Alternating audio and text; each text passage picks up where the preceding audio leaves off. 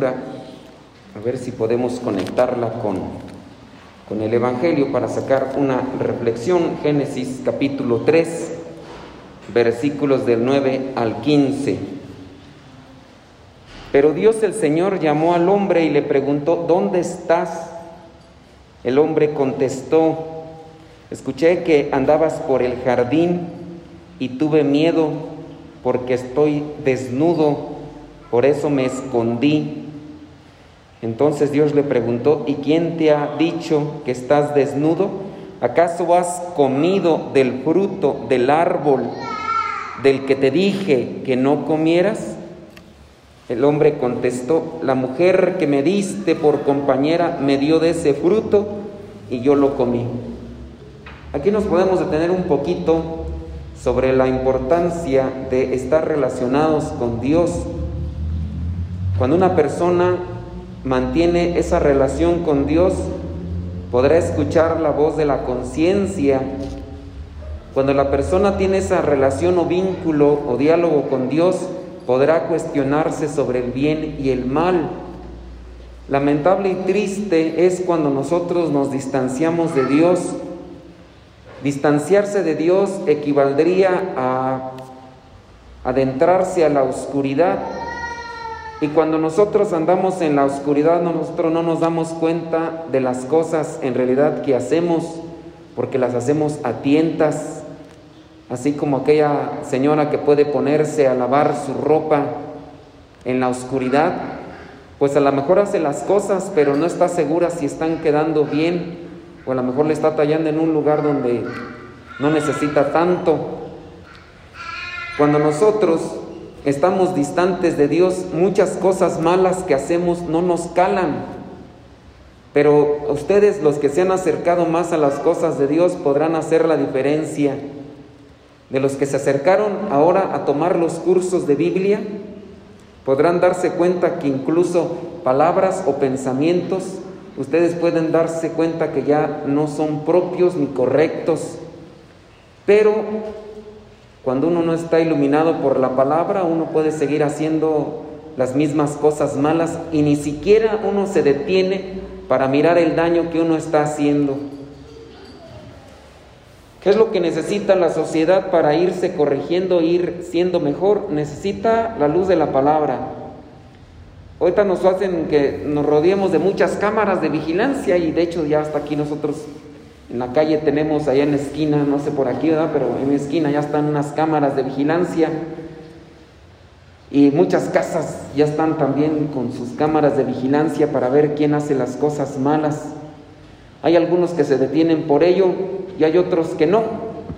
Se aprovecharán de ahorita el uso de un tapabocas que te oculta la mitad de tu rostro y así habrá gente también aprovechada que se ocultará de las cosas, ¿verdad? Pero seguirá haciéndolas. Pero ya el que tiene conciencia, el que está cerca de la palabra de Dios, pues se detiene y dice esto no es lo correcto, esto no es lo justo, esto no es bueno. Estar en relación con Dios, uno tiene también la seguridad de que Dios les va a estar diciendo, eso que acaban de hacer no está bien. No hay necesidad de que vengan a mí a decirme, tú hiciste esto malo. No, tú ya sabes que lo hiciste. Y si mantienes esa relación con Dios, buscarás la manera incluso hasta de pedir perdón o pedir disculpas o tratar de remediar el problema o el error que, que hiciste. Pero si no, pues a lo mejor por ahí eh, te diste cuenta de algo malo y a lo mejor comienzas a sacudirte. En este caso, Adán y Eva habían hecho algo que Dios les había dicho que no lo hicieran. Y todavía tienen esa forma de, de relación con Dios y Dios les cuestiona. Y el comportamiento primero de Adán viene a ser como el de todos nosotros cuando nos justificamos. A veces nuestro ego es tan grande que no quiere aceptar nuestras debilidades y nuestros errores.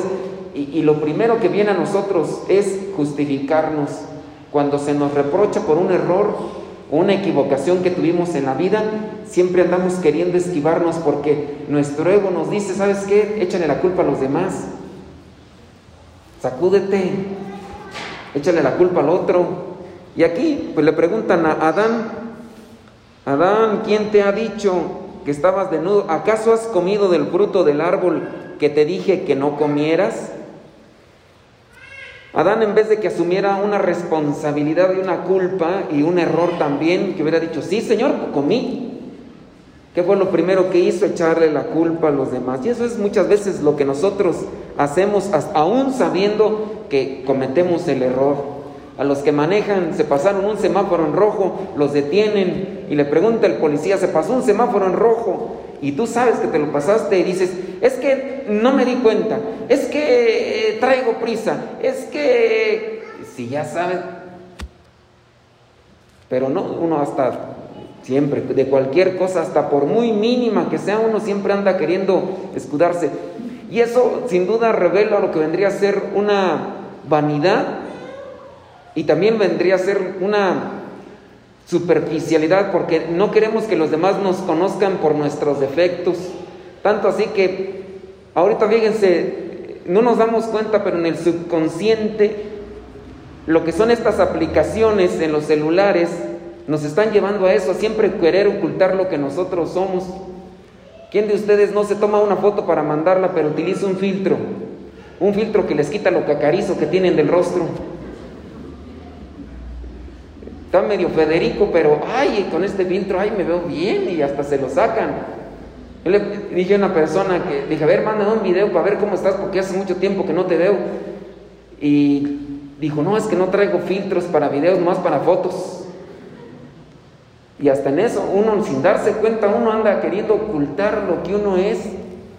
¿Cuántos de ustedes igual se toman un video, una foto, no andan buscando el, el ángulo perfecto? Era, sí, mujeres y también hombres, yo creo, se toman un montón de fotos, a ver cómo salí.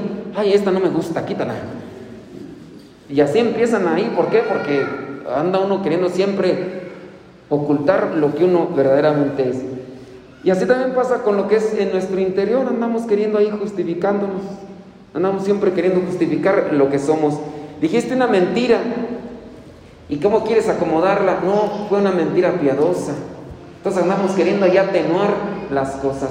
Tenemos miedo o nos da vergüenza nuestra realidad, nuestra miseria, lo poco que somos muchas veces y, andamos ahí justificando.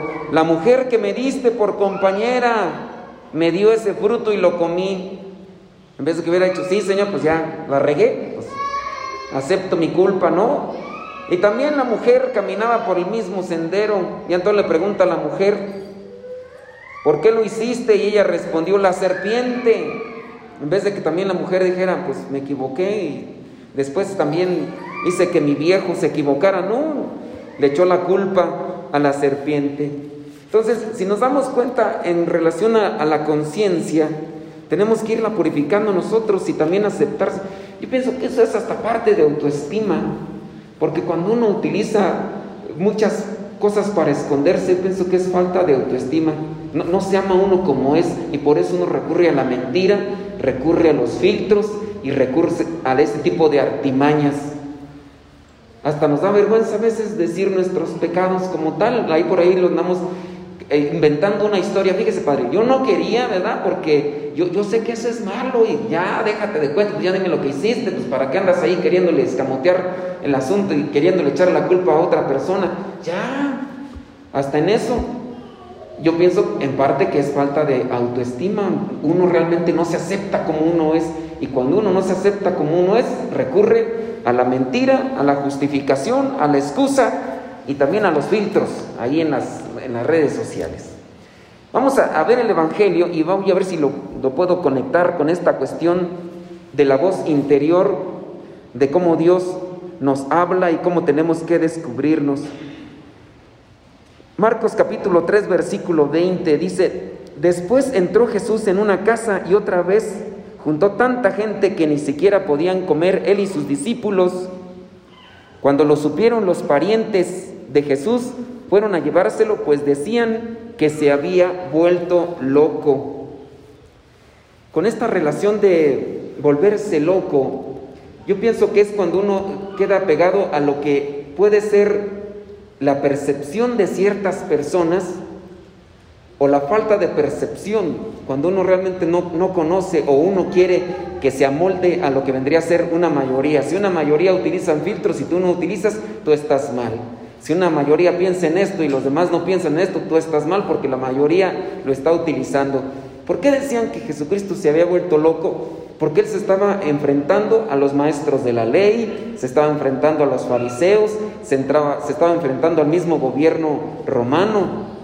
Y entonces, para la postura y la visión de aquellos tiempos, esto era como para decir, este se volvió loco, se le zafó un tornillo, vamos por él. ¿Cómo puede ser posible que esté diciéndole sus verdades a los fariseos? ¿Cómo puede ser posible que le esté diciendo sus cosas a los maestros de la ley? Se volvió loco. A la visión del mundo, ahí es donde se puede aplicar qué es para ustedes o qué es para nosotros estar loco o estar mal. A veces eso es lo que se nos justifica porque cuando nosotros tenemos que decir la verdad, dicen, no, tú estás mal, tú échale una mentira, que no te descubran como lo eres, no, échale una mentira por ahí, ocúltale. Y esas situaciones pues a veces son a como las ven la sociedad o como las ve la familia. Se había vuelto loco, por eso querían llevárselo. Cuando en realidad pues uno entiende muy bien que un loco es aquel que no razona bien. Pero en el mundo, ¿quién es el que no razona bien? ¿El que busca la verdad o el que se quiere ocultar ante las mentiras? El que no razona bien es el que se oculta en las mentiras el que se oculte en las superficialidades. Es que, ¿por qué no? Todos lo hacen. ¿Por qué tú no lo vas a hacer? Estás loco. No, no, tienes que decir eso. Mejor échame una mentira. Estás loco. Te van a agarrar, te van a tachar de esto, te van a tachar del otro. Y en el mundo, incluso hasta eso nos hemos ya creído y siempre andamos por ahí ocultándonos o queriéndonos esconder detrás de esas cosas. Estamos locos ¿Cuántas veces incluso hasta con relación a las cuestiones de fe, también a veces nos andamos ocultando o, si tenemos que venir a misa andamos echando por ahí mentiras para que no digan que, que ya nada más ahí la misa y todo, uno anda buscando ocultarse, esconderse. ¿Para qué? Para que no te digan que estás loco, que quién sabe qué otra cosa seas. Dice en el versículo 22, también los maestros de la ley que habían llegado de Jerusalén decían, Belcebú, el propio jefe de los demonios, es quien le ha dado a este hombre el poder de expulsarlos. ¿Quién daba el poder a Jesús para expulsar los demonios? Pues era Dios, de él venía. Pero hay gente que utiliza la mentira, la calumnia, para dañar, para ofender. Y al mismo tiempo creo que también nos daña a nosotros la misma mentira de las caretas que utilizamos. Queremos aparentar cosas que todavía no alcanzamos a hacer o, a llegar a hacer. Y por eso andamos ahí comportándonos. Caretas como por ejemplo venir aquí al templo y comportarme de una manera, pero saliendo me comporto como lo que soy. Esa es una mentira. Engañarnos a nosotros mismos queriendo engañar a los demás. Esa es una falacia, eso simplemente no, no conviene y tarde o temprano sale a la luz lo que somos. No digo que aquí hay que comportarse como se comportan allá, pero si uno viene aquí al encuentro con Dios y se porta uno más o menos, pues hay que hacer el esfuerzo para que cuando yo salga allá me comporte como me comporto aquí adentro, porque eso será lo mejor. Eso yo sé en conciencia que es bueno. Nadie de ustedes cuando viene aquí al templo, nadie de ustedes viene semidesnudo o nadie de ustedes viene diciendo malas palabras, porque saben que no es correcto. Tu conciencia te lo dice, no es correcto. Y cuando sales allá afuera dices malas palabras y todo lo más, pero allá ¿por qué si sabes que no es correcto? ¿Por qué lo haces? Eso sería actuar en conciencia y eso es lo que a nosotros nos hace falta. Levantar calumnias, levantar mentiras nosotros mismos. Somos a veces una mentira caminando porque solamente aparentamos algo que no somos. En el caso de los maestros de la ley, pues levantan estas calumnias hacia Jesús. Jesús los llamó y les puso el ejemplo. ¿Cómo puede Satanás expulsar al propio Satanás? Un país dividido en bandos enemigos no puede mantenerse y una familia dividida no puede mantenerse. Así también si Satanás se divide y se levanta contra sí mismo no podrá mantenerse, habrá llegado su fin. Aquí lo podríamos poner en una forma personal. Cuando nosotros estamos divididos o frágiles por dentro, cuando no tenemos realmente integridad, somos presa fácil de las modas y somos presa fácil de lo que nos dice la gente, porque todavía no, no, logramos equilibrarnos. Actuamos de una manera aquí dentro del templo y actuamos de otra manera allá. Entonces todavía no hay un equilibrio, todo está desbalanceado el asunto. Y, eso es estar así, ser algo fácil, algo maneable. Y eso obviamente nos pone en desventaja. Queremos cambiar, pero no actuamos correctamente. Ojalá que también en base a eso nosotros tengamos ese cuidado de, de ser más íntegros. Dice en el versículo 28, les aseguro que Dios dará su perdón a los hombres por todos los pecados y todo lo malo que digan. Pero el que ofenda con sus palabras al Espíritu Santo nunca tendrá perdón, sino que será culpable para siempre. ¿Cuáles ¿Cuáles son aquellas palabras que uno puede decir hacia el Espíritu Santo por las cuales uno no será perdonado? Pues simplemente no creer en Él. No creo en el poder del Espíritu Santo, no creo, no creo en su gracia, no creo en su fuerza. Eh, eh, cuando uno tiene esa referencia, uno no puede ser perdonado porque uno mismo pone una barrera con Dios y ante esa barrera con Dios no puede actuar con nosotros. Dudar, dudar de su eficacia, dudar de su poder, dudar de su fuerza, es cuando uno ya entonces se bloquea a sí mismo. Es como que uno impide o bloquea la ayuda que viene de parte de Dios. Uno a veces no lo dice textualmente, pero por ejemplo el hecho mismo de que uno no se abre a la gracia de Dios, pues Dios mismo no actúa.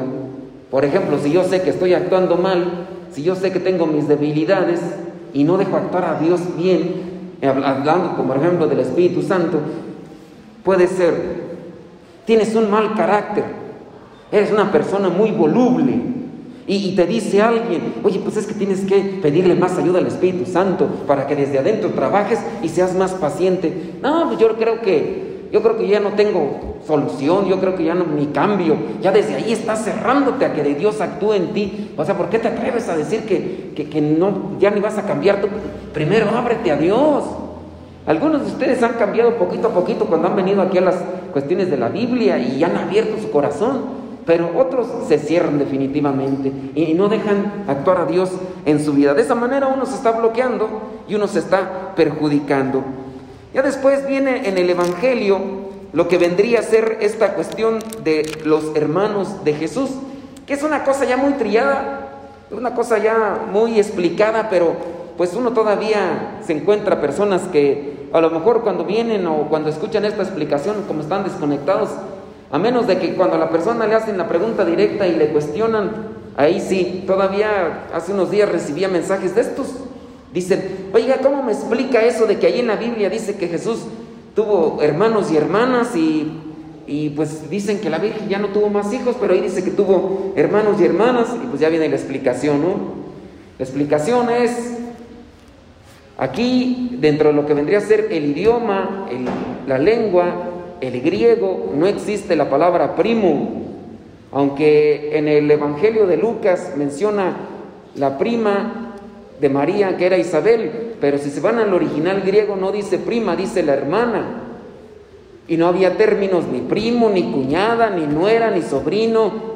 Y algunas traducciones de la Biblia, cuando lo traducen al español, aplican ese término, hermano, hermana, o en su caso con Lucas aplica el término prima, pero esto para tratar de clarificar su relación, aunque no dice en el griego original prima, dice hermana. Incluso hasta con la cuñada, la concuña, son hermanas. Y esto solamente así. Eh, dice aquí, tu madre, tus hermanas y tus hermanos están afuera y te buscan. Él contestó, ¿quiénes son mi madre y mis hermanos? Luego mirando a los que estaban sentados a su alrededor, añadió, estos son mi madre y mis hermanos. Cualquiera que hace la voluntad de Dios, ese es mi hermano, mi hermana y mi madre. Cualquiera que hace la voluntad de Dios, ese es mi hermano, mi hermana y mi madre. ¿Qué necesitamos para hacer la voluntad de Dios? Necesitamos tener una conciencia limpia. Necesitamos tener una conciencia pura. No podríamos cumplir con la voluntad de Dios si nosotros no purificamos nuestra conciencia. Si en su caso nosotros no dialogamos con Dios, ¿cómo se va a purificar esa conciencia? Uno puede recurrir a la oración, muy bien, recurre a la oración. En la oración tú, dispones tu vida y la mayoría de nosotros hacemos una oración de petición. Señor, ayúdame. Señor, dame. Muy bien, pero también pídele que te ilumine. ¿Dónde puedes purificar también tu conciencia? Cuando haces una buena confesión.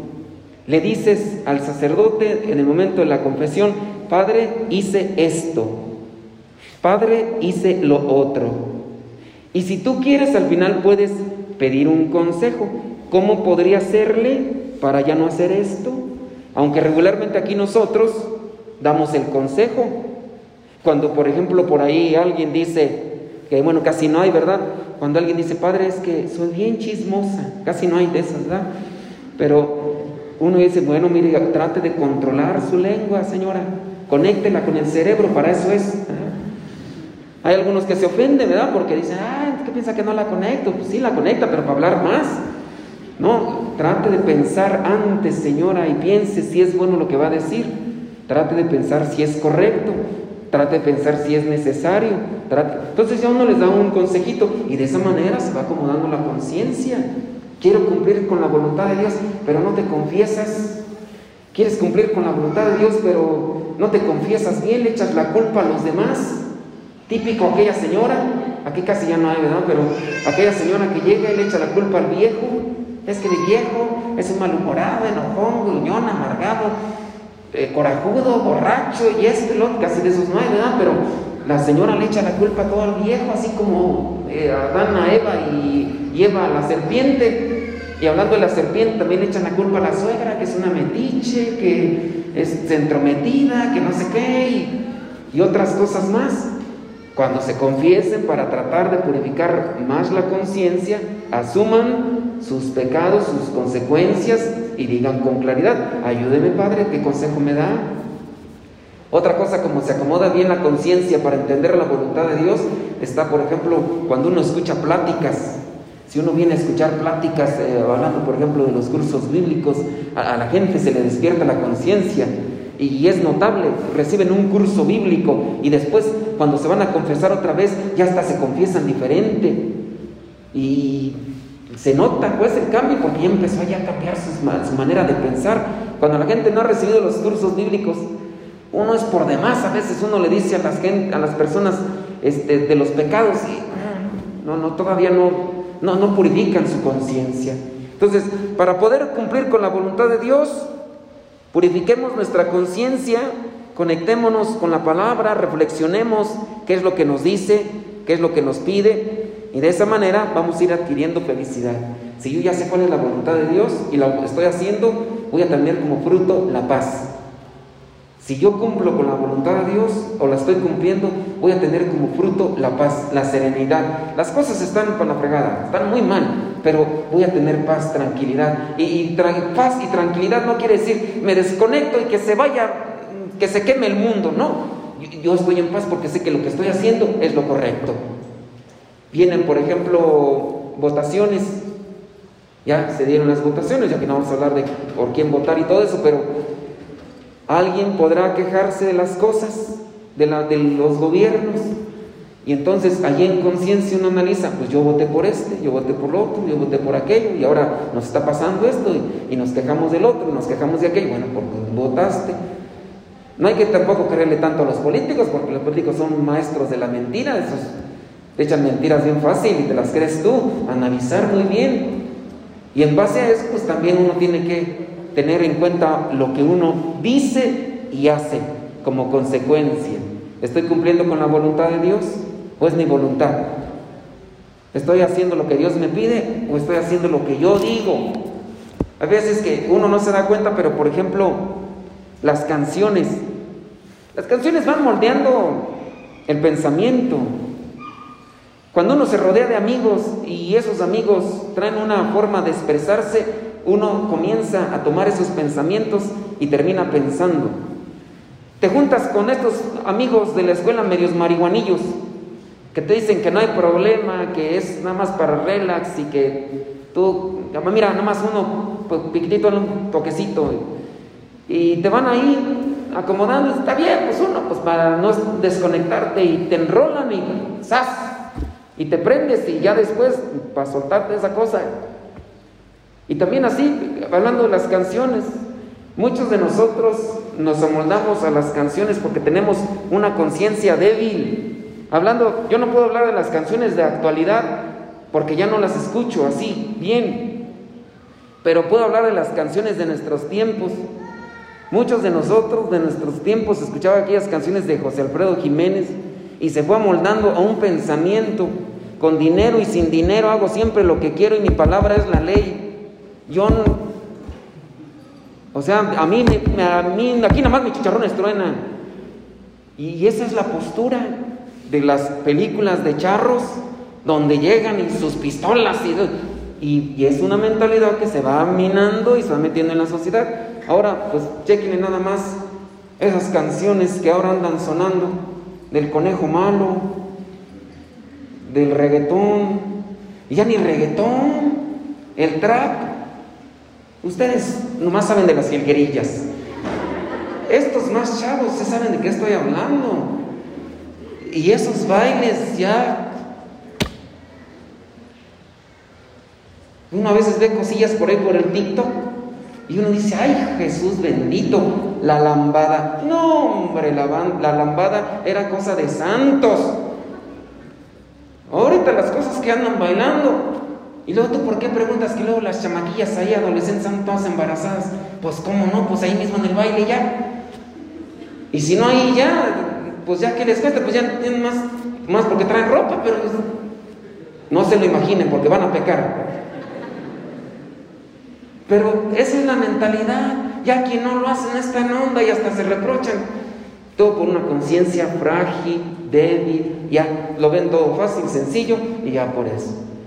Bueno, ya nos salimos de la situación, ¿verdad? Pero más vale mejor cumplir con la voluntad de Dios.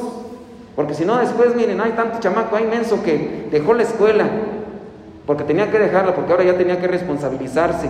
Y hay otros chamacos y otras chamacas mensas que han matado niños porque salieron embarazadas y no quisieron hacerse responsables de andar abriéndolas.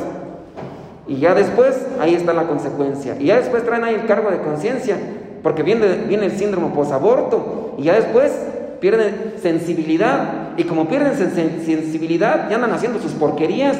Y ya andan nada más allá haciendo cosas y se meten a la droga y todo para quererse refugiar todos aquellos sentimientos que les están ahí afectando, porque la conciencia recrimina, aunque sean cosas malas y aunque se anden drogando, pero ahí después andan metiéndose en las drogas y andan bien pachecos y aunque ustedes les digan, hijo, eso no te conviene, ellos andan ya refugiándose de aquellas cosas que la conciencia les está recriminando.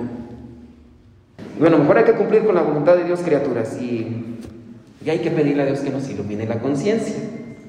Y en la conciencia limpia, conciencia pura, pasa en el corazón.